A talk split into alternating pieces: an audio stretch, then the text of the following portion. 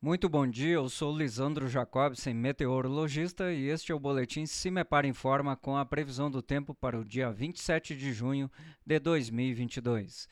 Nessa segunda-feira, o tempo permanece estável em praticamente todas as regiões do Paraná, com um gradativo aquecimento no interior do estado, onde as temperaturas atingem valores bem mais elevados do que no fim de semana até mesmo entre a região metropolitana de Curitiba e o litoral, que permaneceu com céu encoberto durante o fim de semana, o sol volta a aparecer e, consequentemente, as temperaturas já atingem valores mais elevados durante o período da tarde.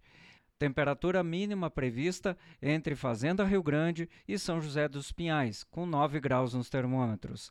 Esquenta um pouco mais durante o período da tarde no noroeste do estado, onde os valores de temperatura podem chegar aos 26 graus entre Loanda e Paranavaí.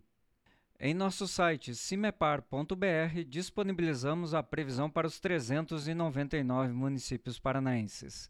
Cimepar Tecnologia e Informações Ambientais.